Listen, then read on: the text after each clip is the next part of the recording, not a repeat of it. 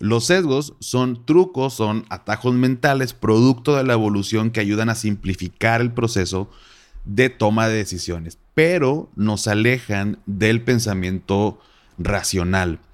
Al momento de hacer uso de nuestro dinero, digo, somos seres racionales y en teoría, en teoría, tomamos decisiones de manera racional, lógica, analizando toda la información. Bueno, las finanzas conductuales estudian cómo se comporta en realidad el ser humano ante problemas financieros y no cómo debería comportarse. Si crees que necesitas una mayor cultura financiera, saber manejar tu dinero o que te expliquen las cosas con peras y manzanas, estás en el lugar correcto.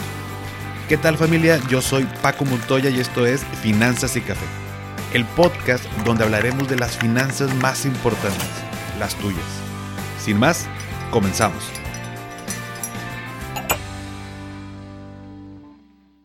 Hola a todos y bienvenidos de nuevo a Finanzas y Café. Espero que estén teniendo un excelente inicio de semana. Y ya vamos cerrando la primera temporada de Juevesitos Financiero. Este jueves pasado salió el sexto episodio. Muchas gracias a todos los que se han suscrito a Podimo para escucharnos. Recuerda que la liga está en la biografía de, de Instagram de arroba finanzas y café para que puedan suscribirse con esta oferta exclusiva de tres meses por 80 pesos. Así pueden escuchar toda la primera temporada, eh, solamente con esta liga que está ahí en la, en la cuenta.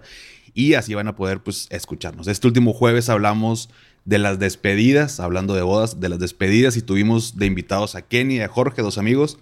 Así que, bueno, pues me platican qué tal les pareció y de antemano, pues muchas gracias por el apoyo. Pero bueno, después de darle un traguito aquí al, al cafecito, pues el episodio del día de hoy. Estaba leyendo el otro día sobre este tema, me pareció muy interesante hacer un episodio porque pues es muy real, nos pasa a todos y todo el tiempo, para acabarla de molar, estamos enfrentándonos a, a ese tipo de situaciones. Y me refiero a los sesgos en las finanzas. Y tal vez hayas escuchado la palabra sesgo, pero bueno, para entrar en contexto, vamos a recordar primero qué significa. Entonces, ¿qué es sesgo? ¿Qué es un sesgo? Por definición, sacado de Internet, es un peso desproporcionado a favor o en contra de una cosa, persona o grupo en comparación con otra, generalmente de una manera que se considera injusta. De acuerdo a un artículo de Sofía Cisneros de Futura Fondo, dice que, bueno, según lo explica María Eugenia Cadenas, en la teoría neoclásica se entendía que la toma de decisiones era un proceso muy sesudo, o sea, muy eh, de pensar mucho, ¿no? Y que estaba basado en el análisis y el cálculo de todas las opciones. Mientras que en la conductual se admite que las emociones y la intuición juegan roles protagonistas. Para aclarar cómo funciona todo este proceso de, de, toma de decisiones, esta experta ha hecho referencia a la teoría del pensamiento dual del psicólogo Daniel Kahneman. Esa teoría distingue dos sistemas, uno rápido y otro lento. El primero opera de manera rápida, no hay un control voluntario y permite una reacción rápida. O sea, en este caso la decisión que toma está basada en lo consensual y nuestra estructura interna y no en lo lógico. El segundo sistema es mucho más lento, ¿no? Y está basado en actividades pues, más complejas. Ambos sistemas interactúan, pero la mayoría de nuestras decisiones diarias las toma el sistema 1, o sea, el rápido. Entre el 60 y el 70% de las decisiones diarias las toma este sistema, este sistema 1, que es más como más rápido, más ágil, lo que quiere que hagamos todo más, más sencillo, ¿no? Como un atajo. Es precisamente esta naturaleza ágil del sistema 1 la que nos hace tomar estos atajos y nos lleva a cometer errores. Aquí es donde intervienen los sesgos. Los sesgos son trucos, son atajos mentales, producto de la evolución que ayudan a simplificar el proceso de toma de decisiones, pero nos alejan del pensamiento racional. Al momento de hacer uso de nuestro dinero, digo, somos seres racionales y en teoría, en teoría tomamos decisiones de manera racional, lógica, analizando toda la información. Bueno, las finanzas conductuales estudian cómo se comporta en realidad el ser humano ante problemas financieros y no cómo debería comportarse. ¿Por qué? Bueno, Esta teoría asegura que no siempre tomamos la decisión más racional y que no tomamos en cuenta toda la información. Y aquí es donde entran los sesgos, estos eh, atajos mentales que toma nuestro cerebro a la hora de interpretar esta información. Y hay una mezcla ahí con lo emocional que hace que no siempre tomemos la decisión más racional. Digo, está cañón que nunca nos equivoquemos, ¿no? O sea, porque tampoco tendremos siempre el 100% de la información para tomar una decisión, pero con que sea una decisión racional. Y de entre todos los tipos de sesgos, bueno, pues hoy te voy a platicar de cinco sesgos cognitivos, que son aquellos que se basan en las diferencias a la hora de interpretar la información, fallos en la memoria, errores al hacer cálculos y obviamente a la hora de tomar decisiones financieras. Vamos con el primero, sesgo de confirmación. Este sesgo ocurre cuando solamente buscamos o tomamos en cuenta la información que soporta nuestro análisis, incluso distorsionamos la nueva información que nos llega con tal de que se adapte a lo que nosotros pensamos. O sea que, ¿qué? Bueno, pues ahí te va un, un ejemplo hablando del sesgo de confirmación. Ahorita que está de moda todo esto de, bueno, está de moda los fraudes, son empresas fraudulentas, pero estas supuestas empresas como Cifra, como IM Mastery Academy y demás, bueno, hay personas que están convencidas de que es la mejor opción y solo buscan información en internet, en otras personas que ya tienen su dinero ahí, que obvio les va a confirmar su forma de pensar. O sea, y a pesar de que ya las noticias, comunicados, eh, aquí en México, que además la Conducef ya desacreditó, ya prohibió que captaran dinero, ellos no toman, o esas personas no toman esta información o la ignoran porque no valida su punto de vista. O sea, solamente valido la información o acepto la información que confirma la forma en que yo pienso.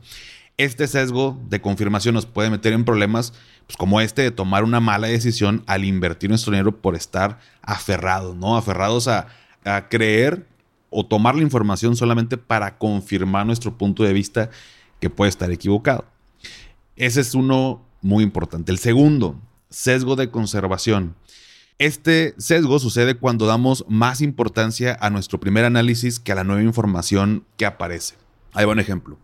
Queremos comprar un celular nuevo, ¿no? Entonces analizamos varias opciones, vemos precios, capacidad del celular, atributos, etc. Y luego llega un amigo y te dice, oye, pero ya checaste este otro modelo, tiene una capacidad mayor o tiene una mayor calidad para tomar fotos y entra el sesgo de conservación. Y entre más complejos sean los nuevos datos de analizar, porque me dice, o sea, yo ya tomé, digamos que una decisión, yo ya decidí comprar ese celular que, que vi, que analicé y que vi toda la, todas las, las, diferencias, ventajas y desventajas. Y llega este cuate y me dice de que, oye, ¿sabes que encontré este otro o por qué no revisas este otro eh, celular con mejores atributos?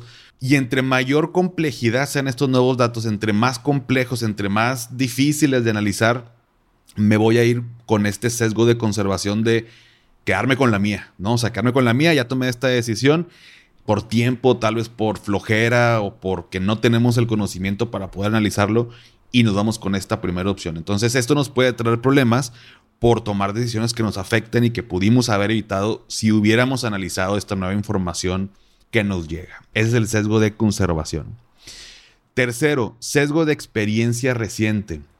Este sesgo hace que le demos mayor importancia a los hechos recientes que aquellos que sucedieron hace mucho tiempo. Cuando le damos mayor importancia a nuestra experiencia personal que a las estadísticas, estamos teniendo este sesgo de, experiencia reciente. O sea, pensamos que nuestra experiencia es una muestra representativa. Ejemplo, puede ser fácilmente hoy en día, por ejemplo, con las criptomonedas. Ahora que hace unas semanas la Bitcoin subió pues, impresionantemente y decimos, ¿sabes qué? Va, déjame, vi que subió un chorro, su valor, su precio, déjame le meto lana para que cuando vuelva a pasar también me vaya bien. O sea, no nos estamos basando en estadísticas o análisis, creemos que lo que pasó recientemente es lo que siempre va a pasar. Tendemos a emitir opiniones basados solo en lo que nosotros vemos o solo en lo que nosotros nos ha pasado. O por ejemplo, cuando fue lo de mm, Ahora lo de, lo de GameStop, que la experiencia reciente pudo hacer que pues, gente invirtiera y luego perdiera todo su dinero cuando bajó su valor. Y todo porque nos guiamos por la ley de los números pequeños, no la ley de los grandes números, la ley de los números pequeños, o sea, la experiencia reciente, ¿no? O sea, no, no analizo nada hacia atrás. Entonces, Este sesgo me, provoca que tome malas decisiones porque simplemente me baso en lo que está sucediendo ahorita sin tomar en cuenta la información o, los históricos, estadísticas o todo hacia atrás. Recordemos que eh, al inicio hablábamos de este sistema 1 o el 2 y el 1 que toma atajos, que es donde los sesgos impactan, ¿no? El cuarto, sesgo de anclaje. Este sesgo hace que le demos mayor peso a la primera noticia que se tiene sobre algo antes de tomar una decisión. Puedes analizar cambios, pero siempre tomando en cuenta la primera información como referencia. Ahí va el ejemplo. Imagínate que quieres comprar una casa. Te dicen el precio de la casa y te dicen son 2 millones su, su valor, ¿no? Cuando vas a ver otras casas y te dicen, oye, ¿sabes que esta vale 3 millones? Tú ya traes la referencia de esta primer casa que viste de 2 millones, entonces la de 3 se te hace cara. Y luego otra que te dicen que vale un millón se te hace barata porque ya anclaste tu proceso de pensamiento a esa primera información que obtuviste. Aquí el problema es que tal vez la casa de 2 millones del principio sea mucho más cara de lo que realmente es y la de un millón sea una ganga y tenga mayor valor o igual a de 3 millones, ¿no? El tema es que como los sesgos influyen, anclamos ese primer dato y de ahí partimos. Y nos puede llevar a tomar pues una mala, una mala decisión. Entonces tomamos en cuenta a través de este sesgo de, de, anclaje, como su nombre lo dice, anclamos esta información y lo primero que nos dicen, ya sobre eso basamos nuestra información posterior. O si quiero invertir, por ejemplo, en acciones y veo que una acción vale 10 pesos y me dicen que otra vale 20, ya se me hace cara cuando no, ni siquiera estoy analizando la información de por qué invertir en esa empresa o por qué, o por qué no. Entonces, es el sesgo de, de anclaje. Por último, disonancia cognitiva. Cuando llega una nueva información que entra en conflicto con la que ya teníamos, se produce una incomodidad. O sea, te autoconvences de que la decisión que ya habías tomado es la mejor, aunque llegue nueva información que evidentemente te señala que no. Y ahí va el ejemplo. Cuando ya metiste tu lana a invertir en un broker y luego llega otro cuate y te dice, oye, chécate este otro broker, cobra menos comisiones. Tú mismo te autoconvences y das información de por qué el que tú elegiste es el mejor. Y pudiera ser o no serlo, pero cuando entra en conflicto la información nueva con la decisión que ya tomaste, tu cerebro trata de autoconvencerte de que esa es la mejor opción. Y no tiene nada de malo, podríamos cambiarnos de broker. El tema es que la disonancia cognitiva hace que nos aferremos a quedarnos con esta primera decisión y eso puede perjudicarnos más que, pues obviamente, ayudarnos, ¿no? Finalmente, ¿los sesgos se pueden eliminar? La respuesta pues es no. Sin embargo, podemos mitigar el efecto que tiene en nosotros a la hora de tomar decisiones financieras y eso se combate con educación. A mayor educación financiera, menor el riesgo de que los sesgos influyan en nuestras decisiones. Por lo tanto, lejos de pues, estresarme para que los sesgos no, pues, no influyan, lo que está en nuestras manos es aprender más, leer más, preguntar más, apoyarme más y todo lo que ayude a incrementar el conocimiento financiero. Pues bien, si llegaste hasta aquí, ponme en los comentarios el... En este caso vamos a poner un emoji de un de un cerebro, ¿no? Tiene que ver con sesgos cognitivos. Ponme el emoji de un cerebro si llegaste hasta aquí en el post de hoy lunes que está en la cuenta de Instagram. Y esto me ayudará a saber pues qué tantas personas se quedan hasta aquí hasta el final y seguir trayéndote episodios pues padres que te gusten, que te ayuden y que nos ayuden a crecer a todos. Dale seguir en Spotify para que te aparezcan los episodios como cada lunes y sígueme en Instagram como arroba finanzas y café donde me ayudarías mucho compartiendo en tus historias el episodio y etiquetándome. Esto, pues que te pido, no, no cuesta y sí me ayuda bastante.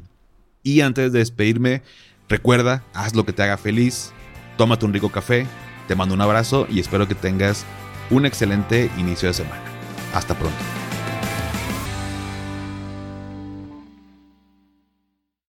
¿Nunca te alcanza para lo que quieres? ¿Le tienes miedo al crédito, los seguros, las inversiones, al pues no te preocupes más, estás en el anuncio de 30 segundos correcto. Bienvenido a Maldita Pobreza. En este podcast te daremos hacks para entender tu seguro de gastos médicos, sobrevivir al hot sale o el buen fin, ahorrar e invertir en bienes raíces. Maldita Pobreza, producido por Sonoro. Busca Maldita Pobreza en cualquier plataforma de podcast.